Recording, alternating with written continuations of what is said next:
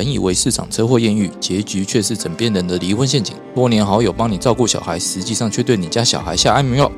挖掘社会新闻的内幕，让你用不同角度来看新闻议题。欢迎收听《失联记录》。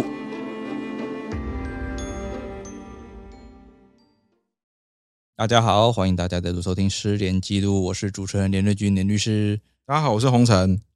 那再来是我们的固定来宾。大家好，我是李长律师。李长律师说他今天呢想要少讲一点话，我今天要让大家看到我就是温良恭俭让的那一面。哦，好，那我们希望可以诱出你的本性来。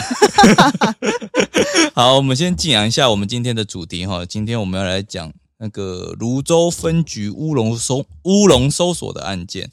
嗯，就是远景啊，他上门抓人啊，却摆搞了乌龙哦。新北市泸州一间摊商哦，日前前几天哦，就是刚刚包包被偷了，然后靠着就是那个老板娘，她靠着照片去指认窃贼。警方查证时呢，哦，就冲到人家家门口，然后查证时当事人的男友不配合，还然后警方还撞门，慢慢应该说那个男友还撞门，就是冲撞远景。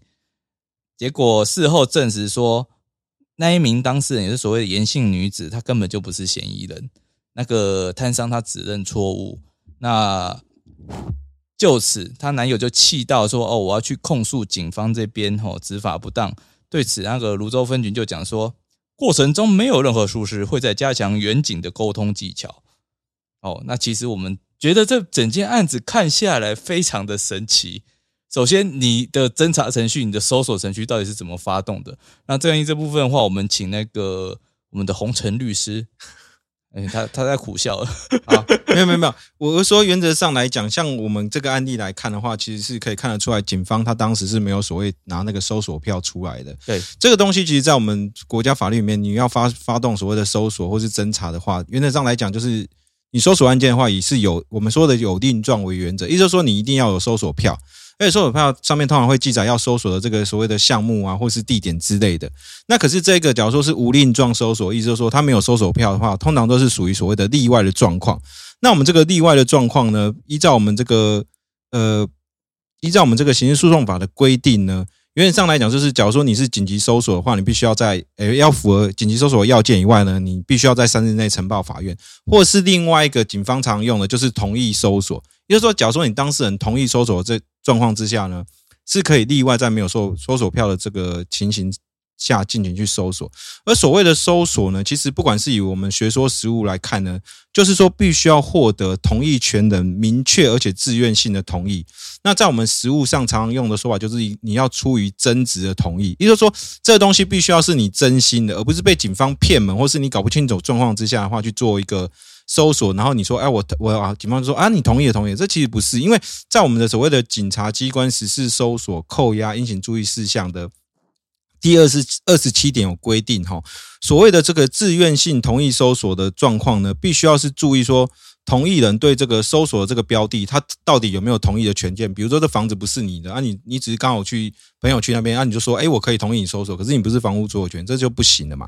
那另外还有说，当时的这个客观的这个情境，还有当事人这个同意人这个精神状态啊，还有理解能力，必须要来综合来判断，说到底他有没有实质的同意的能力，才可以去做。而且那个这个警方呢，或者是执行搜索人员对这个搜索人员，也不可以施以所谓的强强暴胁迫，或是以。诈欺跟不正的方法来使其同意，这也其实所以说，在我们的这这件里面最大的问题点，其实就是到底警方用所谓的同意搜索部分，到底是不是出于当事人这个同意？这就是我们等一下要探讨的一个要点哎，对，其实我就想，我们还是先建立一个前提好了。嗯，哦，搜索是一个怎样的状态？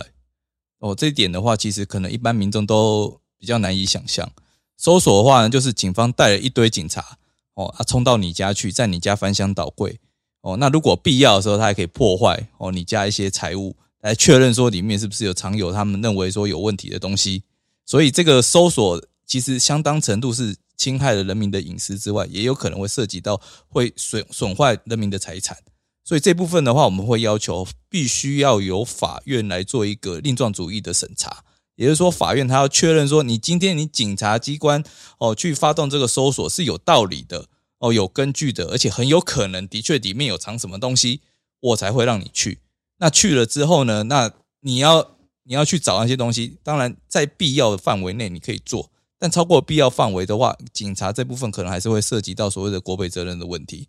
呃，因为你不可能说，哦，我一进去，我把这个整个墙都拆掉，因为我怀疑里面有东西，但是事前的证据在哪里？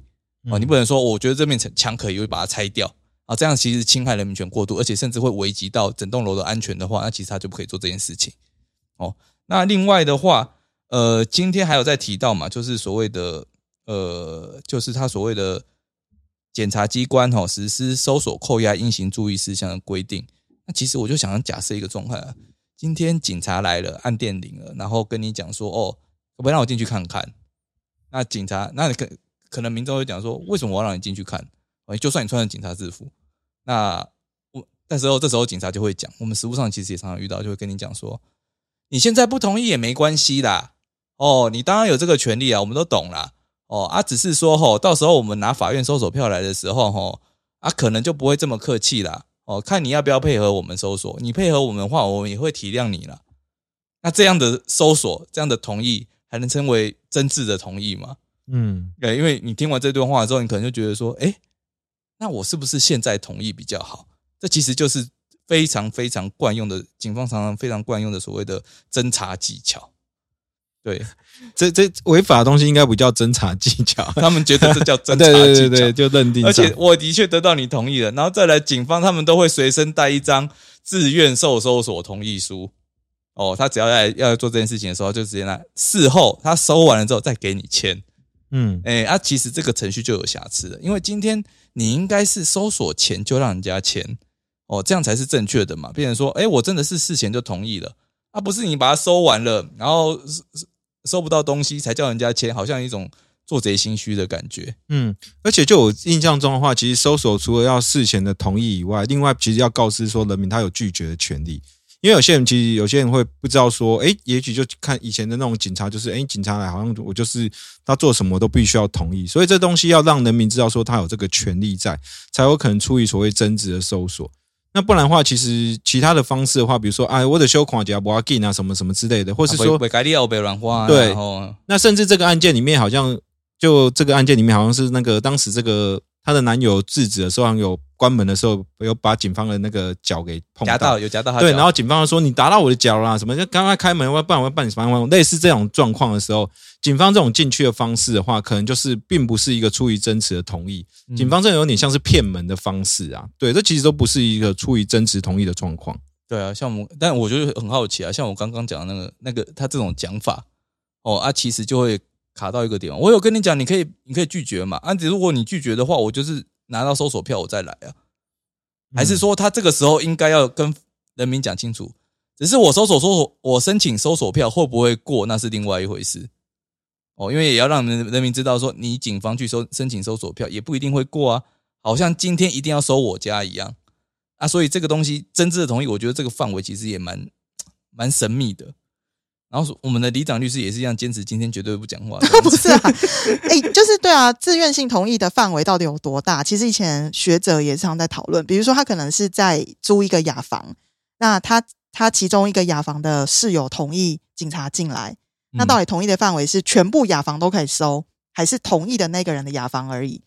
其实现在现情上的应该只有同意那个人的吧？没有哦，现在警察会觉得你同意整个我都可以搜哦。这太不离谱了。没有雅雅房有一个重点嘛，就是说有可能有一个共通的走道，对，有共同哦，共同走道就可以搜，还有那个同意的那个人他可以搜，但你没办法同意其他房啊。对我们照来讲，我们律师都是这样主张哦。可是警察他们可能就觉得，啊，你同意啦，你同意我进来啦，我现在全部都可以碰，我全部都可以看。那所以这个点非常重要，就是说我们国大家知道吗？其实台湾的警察。他们不用考刑事诉讼法，他们甚至真的不知道，甚至在考试的时候，他们在准备念书的时候，刑事诉讼法要随便念的。也就是说，你叫他们说：“哦，我今天我要执行搜索，我要执行扣押，哦，我要做什么事情？”哎，我不用管程序法的规定。哦，所以对他而言，他只要在乎的是什么？学长姐的教训，学长姐跟你讲怎么做，你就怎么做。今天我要去搜索扣押别人，我最快的方法是什么？得到里面的人同意啊，这样最快啊。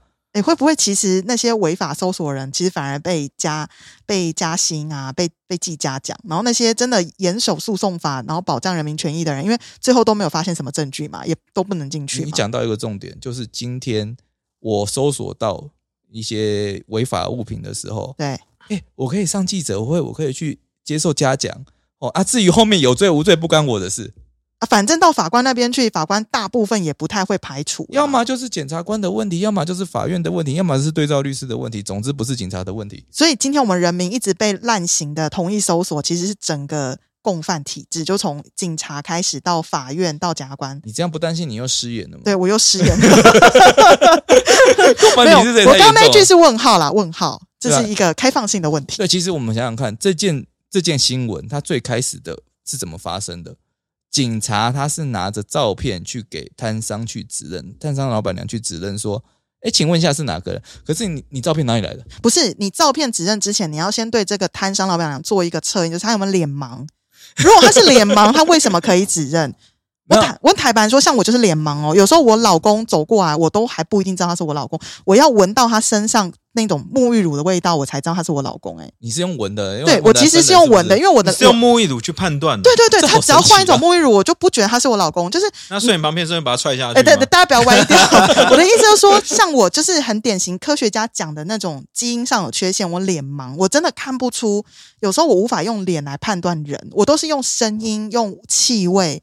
类似狗的这种方式去辨识我身边的哪一个人，所以如果以后大家在路上看到我，发现我用很迷茫的眼神看着你，是因为我脸盲，不是我不认识你。哦，对啊，但你你所以你叫我指认没有屁用啊。这样讲，其实那个警察机关他们在指认上有一个程序要先走。哦，你今天也要跟人家讲，就说，哎，今天这些照片里面不一定有被告哦。嗯，哦，一定要讲这句话，要不然的话，人家会觉得说，哎，警察你是不是找到了什么？那我照你讲的话，我去指认就好了。对对，而且你也不能提示任何的那个，对你也不能提示。对对，那你知道，其实这个今天这个新闻，他警察他是怎样拿前科犯的照片给那个人看，给那个摊商老板娘看。那那那这个摊商老板娘讲说，哦，那我只要挑一个我看我记忆中最像的就好了。那一定在里面，他一定觉得是这样，那才会造成今天这场乌龙的悲剧产生。啊，为什么人家好端端的突然有警察来搜索？对啊，那就是因为我前面曾经犯过罪啊，我前面有犯过罪，难道我今天这这这起窃盗案一定是我干的吗？那其实我觉得就变成说，你警察怎么可以这么草率？还有这些前科犯他们的呃隐私权在哪里？你今天要指认犯人，你要拿的是有根据的东西吧？还有你拿的照片也要对吧？哎，怎么是拿前科犯的照片去？其实警方你越有根据，你在事前的工作做的越完整，你往往取得证据就是会有证据能力，你不用去依赖法院最后的判断。那其实其实又是卡到那一点嘛？警察不知道，或者说他们不想管，应该是知道啦，但是就是可能在侦查实务上所教育的。的这个葵花宝典会不会其实跟刑事诉讼网的描述是不太一样的？对啊，还有一个重点就是媒体喜欢看到警察的破案记者会，其实大家都很喜欢看呐。都说哦，正义得到伸张了，警察把坏人抓到了，好棒棒啊！进到法院，哎，怎么他又脱罪了？那到底是谁的错？律师的错。哎，我对不起，好，不是啊，我我现在意思就是说，大家都会这样认为啦。可是往往大家忽略到说，他可能前期在逮捕的过程当中已经有非常多瑕疵了，所以这个被告他往往也不一定真的是凶手。所以我们现在其实好像也好几个冤案正在救援嘛，因为他都是经历一连串的瞎，真的是很瞎。我觉得每一个民众，如果大家去看过那个冤案，哎，我们可能有几集可以来讲冤案哦，就是看过那整个冤案最后。这么冤，你都会觉得说每一个环节都那惨嘞，就是从警察就开始编证据，然后院方就开始没有认真的看，然后检方也没有认真的看，然后最后那个成冤案了。对，然后最后那个人就去坐了十年二十年的牢，然后他拼命在为自己喊冤，最近才被发现真的定罪他的东西都非常的薄弱，然后大家就会觉得说人在家里做，哎，之后就。天上掉下来一个，从天上的对，就掉下来，就说你杀人了，然后就把你抓去关了，然后你二十年的青春就这样没了。所以，其实今天这个，我们今天为什么要讨论这个？其实要跟大家分享，不是说我们都在帮大家脱罪，而是一个真正法治的国家，它的整个搜索，它是要有严格的程序控管的。对，那其实程序正义真的很重要，是在保护大家，而不是只是单纯保护被害人或者是被告，这是重点，因为。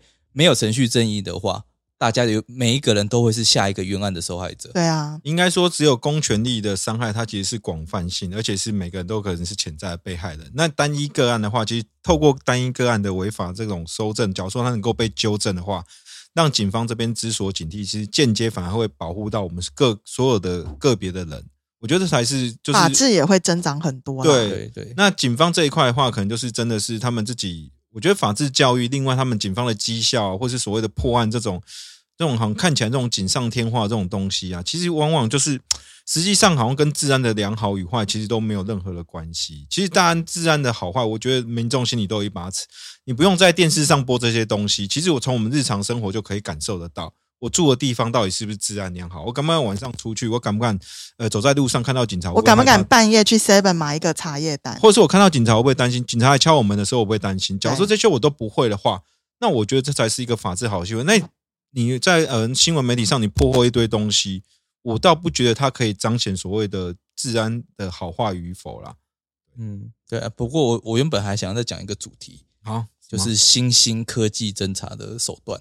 哦，你说什么红外线侦测，然后发现有人在里面，然后就都 low 了，哎我们你这都 low 了。我听到这个一个 low 叫了 M 这个型车。M 化车型，M 化车。呃，M 化车 M 型车是 N 字开头对对对，M 画车了，我说错了 M 化车。它其实就是那个基地台哦，它去有你知道那个有有一种行动基地台嘛？哼，呃，它把它改造，改造之后变成说它它模拟成基地台的讯号，然后只要知道嫌犯的手机号码，对，然后我就可以对他 I N E I 嘛，然后我就有办法知道它在哪里。这个定位程度比 GPS 还精准，哦，真的哦。比一般的基地台那种三角定位还精准。这种这种 M 型车是谁都可以租的 M 画哦车是不好意思，我只想到 M 字腿，不好意思，就是目前的话，哈是呃这么先进。内政部警政署他们嗯有一个内规在，嗯，但是这一个案子，我我我原本要我们下一集再讲好，因为这个东西要讲起来可能很多。哦，但是我先讲好原那个结果是什么？结果是最高法院认为说，目前这个 N 化车其实侵害人民权的隐私非常高哦，所以他认为应该要经过法院同意。所以哦如果你用这些内规去搜索的话，他会认为这是违法取证。但是下一个问题嘛，违法取证之后，证据能不能用又回到权衡，对，又回到权衡。权衡又是就看你取得的东西。我就觉得说，，权衡法则你今天放在那边，就造成一个很严重的后果。所以我们下一集要谈的就是 M 化车跟权衡法则。不是，是要讲说你权衡法则到底害了多少警，害害了多少被害，那害了多少那个无辜的被告，哦或是害了多少警方从此不再上进或对，那因为他们就不用管法律了哦哦，因为我只要有实质正义在，我就不用管程序正义。那其实是害到多少人？其实这也涉及到，除了刚才说的这两个话，其实也涉及到我们法制面的规范不足。像刚才说的这个 M 化车，它其实是一个新型的侦查科科技。那其实之前我们有所谓的科技侦查法等等这些东西，其实到目前来讲，它还没有一个立法通过的方式。所以很多人他现在用的 方式，比如说像以前的比较大的一个争议的案例，就是用那个什么 GPS 定位的方式，那其实也被认为说是呃，在法治层面上的话，立法是不足的。那这东西目前来讲都处于一个悬而未决。随着科技越来越发达，我们用科技侦查的方式，只要警方越用科技侦查的方式的时候，它反而使这个证据的以目前的法制来讲，它可能是一个悬而未决的状态。其实这对我们未来的这个警方的侦办，或是对人民的这个权利的保障，我觉得都不是一个好事啊。对，这个是之后要改进的地方。好，但不过我们这个下一集再讲。嗯，哦，那我们节目最后的话，我还是要跟大家讲一下一个呃一个东西，问一下大家哦，就是最近啊，诶、有人在倡议说要把部分的轻罪交给警察机关来结案，也就是说，他检察机关甚至不用送到检察署去，他就可以把案件给结了。那听完这集之后，大家觉得说，诶、要支持这一个法案，还是说这个法案不妥？哦，那各位听众可以在下面留言。好，那我们今天就到这边，谢谢大家。谢谢大家。